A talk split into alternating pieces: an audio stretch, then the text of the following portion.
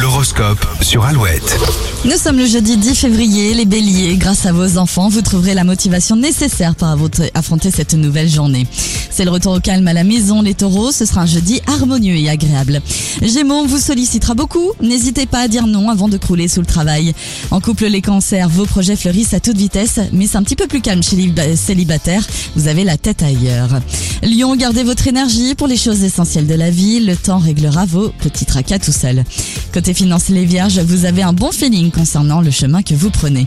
Les balances, soyez fiers de ce que vous avez accompli jusqu'ici et profitez de ce que vos efforts vous offrent au quotidien. Scorpion, un peu d'activité pour relancer votre soif de vivre ne vous fera pas de mal.